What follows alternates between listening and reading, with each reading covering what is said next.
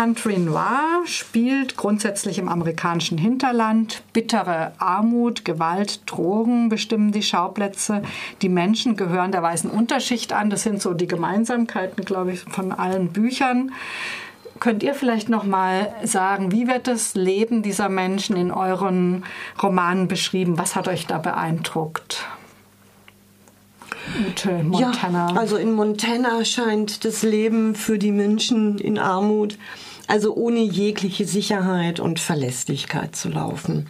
Äh, jeder kämpft so für sich allein ums Überleben und auch äh, auf illegale Art und Weise. Also man scheut sich nicht als Wilderer im Wald unterwegs zu sein, man scheut sich nicht in den Wäldern irgendwo auch Marihuana-Plantagen anzulegen. Und ähm, die Existenzen sind sehr zerbrechlich und die Beziehungen untereinander scheinen auch sehr zerbrechlich zu sein. Freundschaften, gegenseitige Hilfe, das gibt es, aber nur so punktuell und dann geht jeder wieder seine eigenen Wege. Also es ist so ein individueller Überlebenskampf, der da geschildert wird. Hm. Erfährt man, warum die Leute so arm sind? Ähm, das hängt einfach mit der wirtschaftlichen Situation zusammen. Also Montana, da äh, wurde wahnsinnig viel Edelmetalle, Gold und so weiter abgebaut und es ist alles ausgehöhlt. Die Berge sind ausgehöhlt und es gibt eigentlich nur noch Waldwirtschaft, die von äh, großen Companies äh, gemacht wird. Wenn man also Glück hat, findet man einen Job als Waldarbeiter oder im Sägewerk. Und ansonsten äh, gibt es da nichts. Also mhm. es gibt keine Großindustrie und die Menschen sind dort sesshaft über Generationen und versuchen sich irgendwie mhm. durchzuschlagen. Sozialhilfe scheint wohl sehr geringfügig nur zu sein. Und da muss jeder schauen, wie er nebenher noch zu Geld kommt. Mhm. Tina, wie ist das in Tomatenrot? Was prägt da das Leben dieser Figuren in deinem Roman?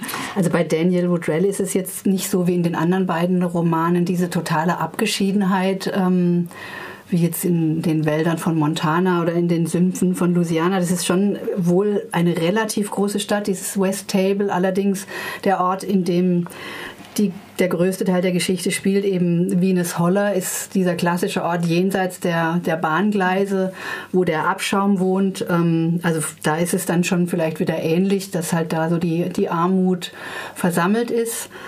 Man erfährt in dem Roman nicht, warum die Leute jetzt so leben, wie sie leben oder warum sie arm sind. Und es liegt in der Hauptsache daran, dass der Sammy Barlak, der Protagonist, gleichzeitig auch Ich-Erzähler ist und äh, diesen Überblick äh, nicht hat oder das auch nicht. Es gibt keinen Grund darüber, also das jetzt zu analysieren oder darüber zu schreiben. Es ist auf der einen Seite so ein bisschen auch eine schöne Gemeinschaft, die da beschrieben wird. Ähm, also die, die Mutter und die beiden Geschwister und dann auch der Sammy als einer, der dazukommt. Aber es ist natürlich auch mordshart. Also ähm, so das Mitgefühl reicht immer nur so weit, also bis der, also bis, wie sagt man, also man kümmert sich schon sehr viel um sich selbst mhm. und ähm, so ein materielles Auskommen ist halt ist schon sehr, sehr wichtig. Mhm.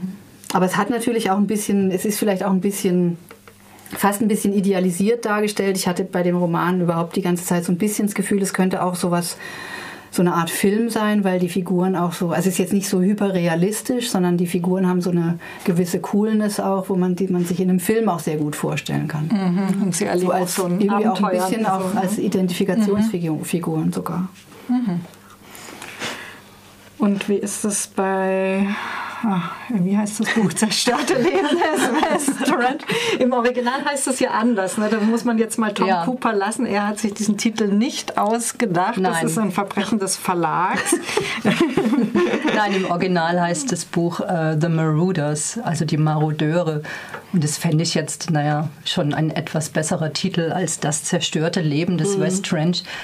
Zumal ich auch nicht so ganz finde, dass es so ganz passt. Ähm, aber egal, ich will da auch nichts vorweggreifen, da muss man das Buch schon selber lesen. Also Dreh- und Angelpunkt von dem Buch ist einfach eben, ähm, dass die Menschen da äh, einfach vom Schrimpfang leben.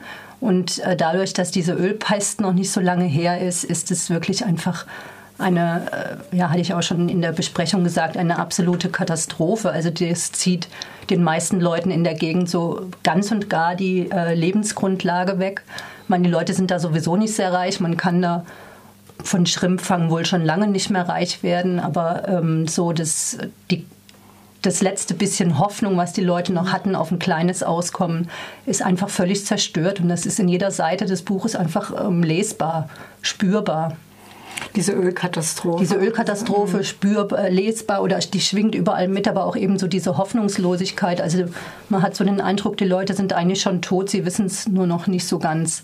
Also ja, entweder man lebt vom Schrimpfang oder man geht weg. Und, aber man weiß eigentlich auch nicht wohin, weil, wie gesagt, ähm, einmal Sumpfratte, immer Sumpfratte es ist schwierig, woanders dann auch Fuß zu fassen. Mhm.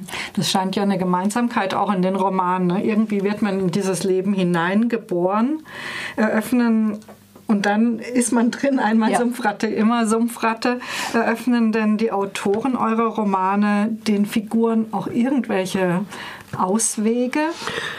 Im Montana ist davon nichts zu merken. Mhm. Also die ganzen Figuren, also keiner von denen hat irgendwelche Träume, irgendwelche Ziele. Das gibt es überhaupt nicht. Auch die Jugendlichen nicht? Auch die Jugendlichen nicht. Gerade die Kinder und Jugendlichen, die aus diesen vollkommen zerstörten Familien kommen, äh, die, die drehen sich eigentlich um sich selbst. Also die sind so traumatisiert, dass die überhaupt gar keine Vorstellungskraft mehr haben, dass es irgendwo irgendwas anderes, Besseres geben könnte für sie selbst. Das existiert bei denen überhaupt nicht.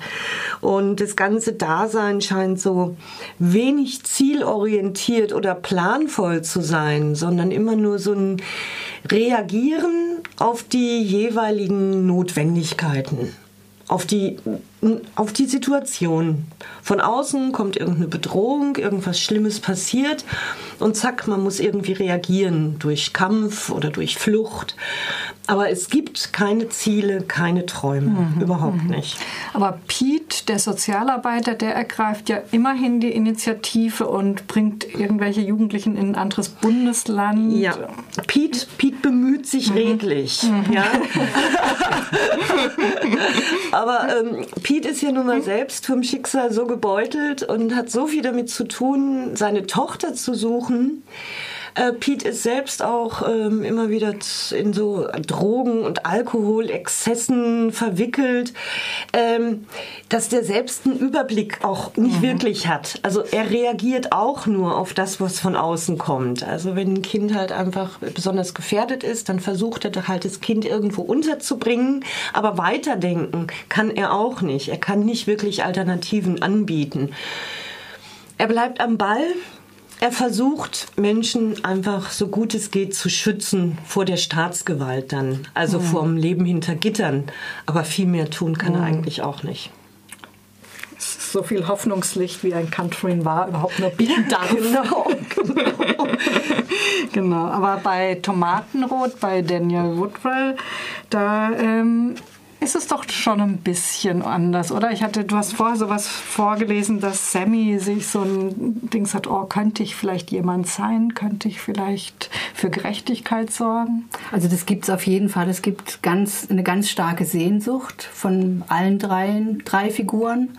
Bei der Mutter ist es ähm, vielleicht noch mal ein bisschen was anderes. Die ist natürlich also naturgemäß älter und die hat sich mit ihrem Leben abgefunden, wobei sie jetzt auch nicht so die typische, also die hat sich so ihre Würde bewahrt mhm. und schlägt sich durch.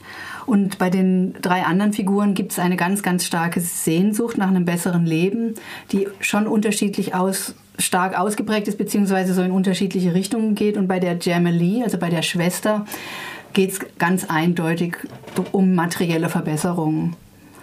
Und, ähm, und an der Verbesserung arbeitet sie auch sehr hart. Also sie scheitert natürlich. Ähm, sie hat ja diese Idee, ähm, das kam vielleicht in der Besprechung nicht so ganz rüber, aber mit Hilfe ihres gut aussehenden Bruders reiche, alte, ältere Damen auszunehmen, ähm, also so eine Art Prostitutionsgeschäft aufzuführen, aus, ähm, aufzuziehen, auch mit sexueller Erpressung. Das ist so ihre Idee. Und die haben einfach diese, diesen, diesen, diese Sehnsucht, in äh, Wohlhaben zu leben und ähm, das ist schon auch manchmal so ein bisschen unsympathisch.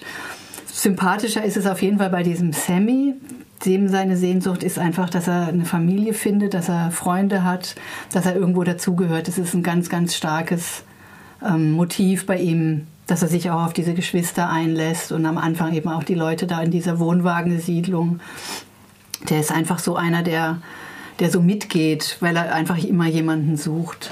Ist denn so klassische Dinge, Auswege wie Bildung und äh, Berufsausbildung äh, und so, sowas bietet sich überhaupt nicht? Also da scheitern die halt immer wieder. Mhm. Der, der, wobei, das stimmt jetzt nicht ganz ähm, bei dem Roman Tomatenrot, weil der Jason tatsächlich eine Friseurausbildung macht. Mhm.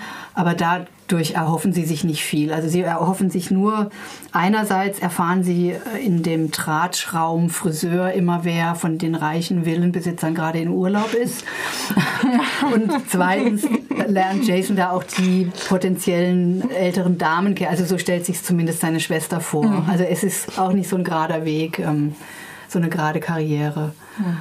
Und Sammy hat einfach kein Talent dafür, eine Arbeit zu behalten. Also der der fliegt dann, der fängt ja an in der Hundefutterfabrik mhm. und nach dieser, nach diesem Drogenwochenende ist er da natürlich schon wieder rausgeflogen. Mhm. Das ist irgendwie auch kein Weg für ihn. Mhm.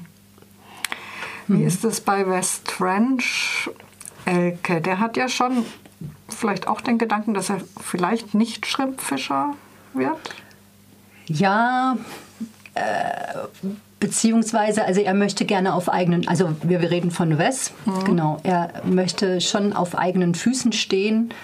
Ähm, und da bietet sich natürlich die Schrimpfischerei erstmal in seinem Kopf so an als, ähm, als möglicher Arbeitsplatz oder als, als überhaupt nur Möglichkeit des Arbeitens wenn er in dieser Gegend bleiben will. Und das ist ja immer wieder so dieser Dreh- und Angelpunkt von, von dem ganzen Roman. Also wenn du in dieser Gegend bleiben willst, bleibt ja eigentlich auch gar nicht viel anderes übrig, als Fischer zu werden. Mhm.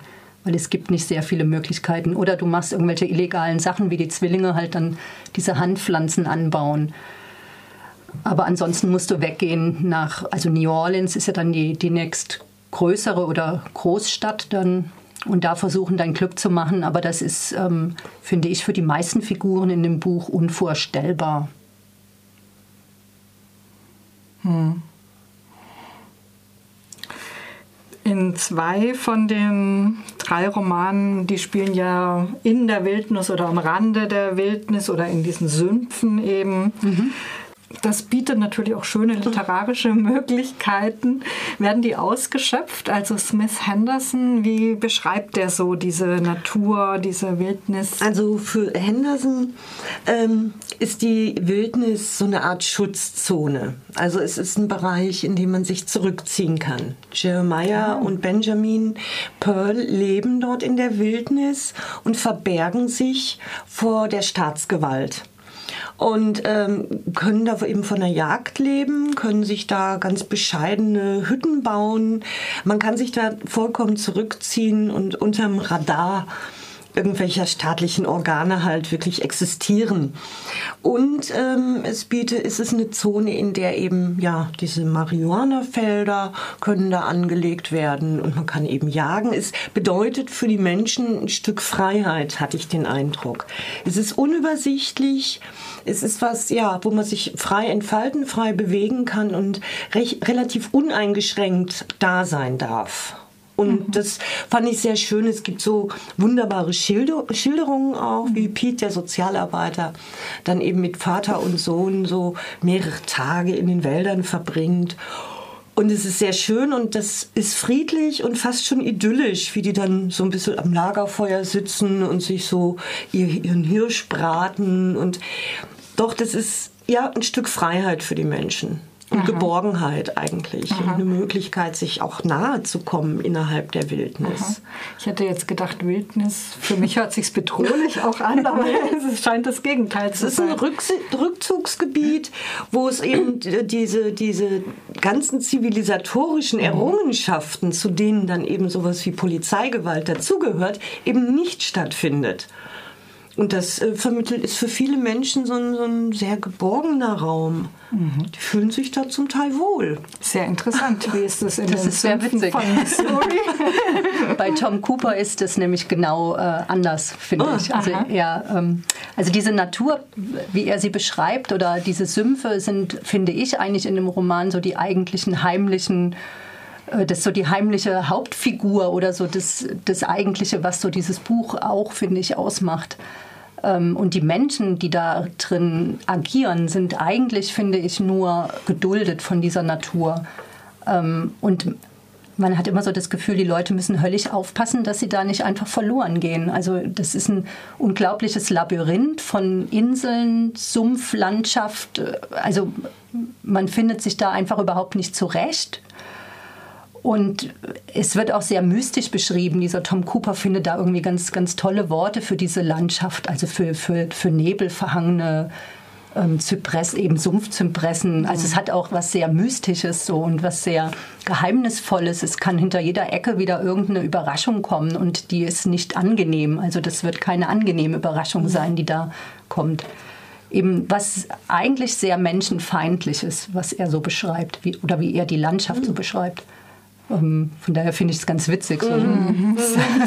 Das genaue Gegenteil. Absolut. Und, und die Menschen nehmen das auch so wahr. Die Menschen nehmen das so wahr, ja. Mhm. Also nur wenige trauen sich tatsächlich so in diese also es gibt natürlich so diese Wege, die die Fischer nehmen für ihre Boote, um dann rauszukommen aufs Meer und da Fischfang oder Schrimpfang zu betreiben. Aber sich so in diese Sumpflandschaft hineinzubegeben, das machen nur ganz wenige. Und mhm. ähm, da ist auch eine Sequenz in dem Buch, wo sich einige da so völlig verlaufen. Das Boot ist dann weg und die irren dann tagelang durch diese Sümpfe, immer wieder im Kreis gehend. Oder also es ist sehr hm, heftig. Aber ich finde, es hört sich toll an. Es ist super schön Reiz, beschrieben Reiz und also es, man hat diese Landschaft total vor Augen mhm. so auch und, und dieses Bedrohliche und dieses mhm. Menschenfeindliche eigentlich mhm. und dieses, ihr müsst aufpassen, ihr seid hier wirklich nur geduldet. Mhm. Eigentlich sind die Herrscher die Alligatoren und die Schlangen und die, also da sind andere am Werk. Mhm. Tina in Tomatenrot, das spielt ja eher in der Stadt, ne? spielt Natur. Spielt jetzt nicht so eine große Rolle mhm. und es ist auch nicht so symbolisch aufgeladen, würde ich sagen. Also es gibt diesen Teich, in dem dann die Leiche von Jason gefunden wird. Und der Teich ist quasi so ein Ort, der, also der wird so beschrieben als eher sehr verschlammt und vermoost und eher eher so ein unangenehmer Ort, äh, an den man jetzt eigentlich auch nicht unbedingt im Sommer, also da wird so ein langer, heißer Sommer beschrieben, ähm, wo man jetzt nicht unbedingt zum Schwimmen hingehen würde. Also kein Ort, wo sich so die Einwohner tummeln und, und, und um sich zu erfrischen, sondern eher so ein, so ein Loch, wo man Dinge reinwirft, die man loswerden will vielleicht. Also das wäre so der einzige, also wie so, eine, wie so ein Anti-Ort oder sowas, ich weiß auch mhm. nicht, ähm, wo halt so Dinge drin verschwinden mhm. und nicht mehr wieder auftauchen. Das mhm. ist das mhm. Einzige, was so mhm. an symbolhafter Natur in dem Buch vorkommt. Ich habe ja in der Anmoderation schon gesagt, in den USA gibt es Menschen, die diese weiße Unterschicht, die in euren Romanen auch überall auftaucht, als White Trash bezeichnet, eine ganz brutale Abwertung. Wie respektvoll gehen denn eure Autoren mit ihren Figuren um? Wird hier eben dieser White Trash sichtbar oder werden wirklich Menschen beschrieben? Also bei dem Smith Henderson habe ich das Gefühl, dass er sehr schonungslos über die Menschen schreibt, sehr ehrlich, nüchtern.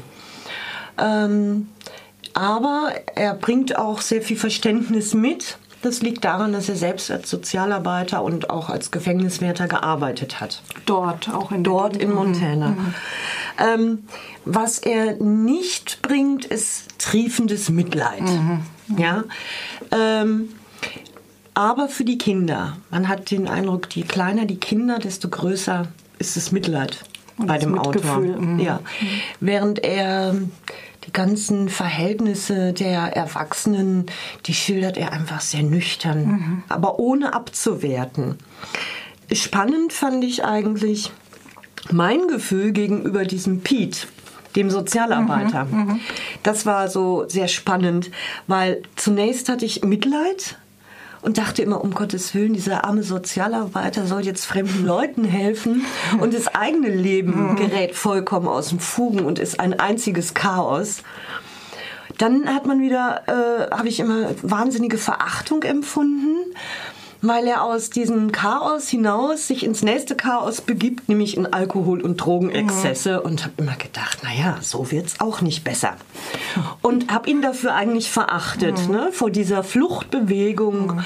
in Drogen.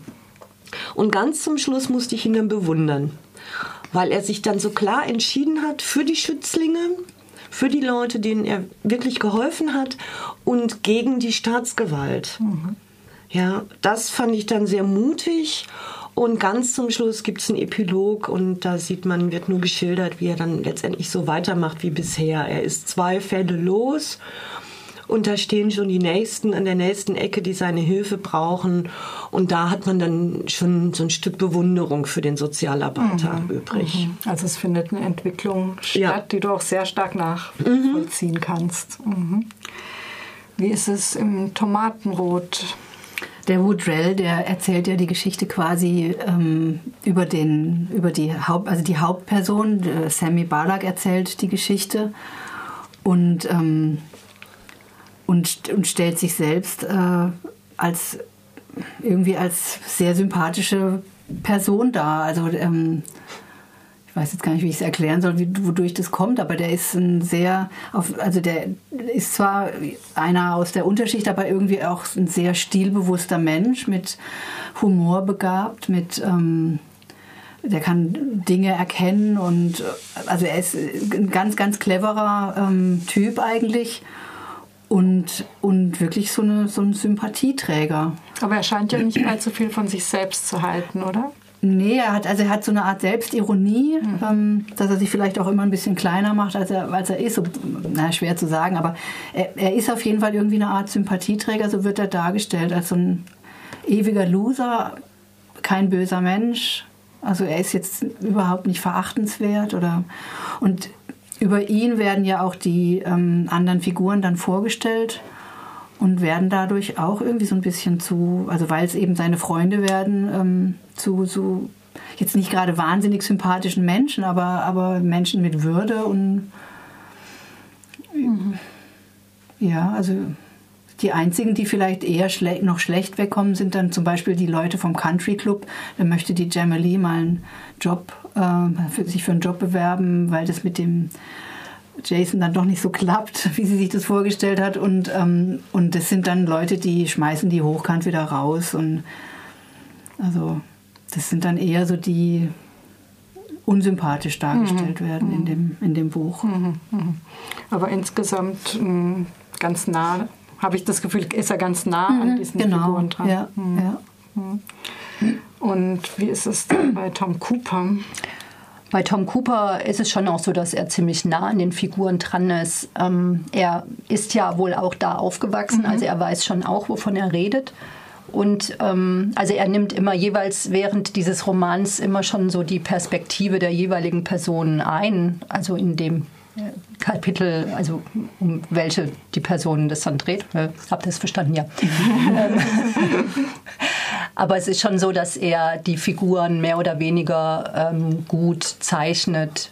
Also Wes ist schon dadurch, dass es die Hauptfigur ist, wird, wird sie am, am klarsten dargestellt mhm. mit all den Fürs und Widers und Zerrissenheit und ähm, was tun oder was nicht tun.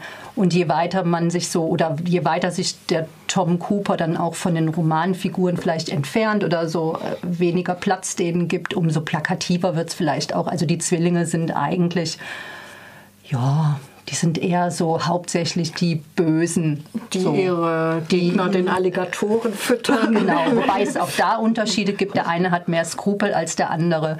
Ähm, ja, aber das ist so ein bisschen plakativer geschildert, aber das mhm. geht wahrscheinlich auch gar nicht anders da. Mhm. Ähm, aber insgesamt finde ich auch, er geht mit allen sehr respektvoll um und also es ist nicht verachtend, so wie er die Figuren schildert, sondern man kann schon auch nachvollziehen, warum die was machen und ähm, ja, also finde ich, find ich gut geschildert.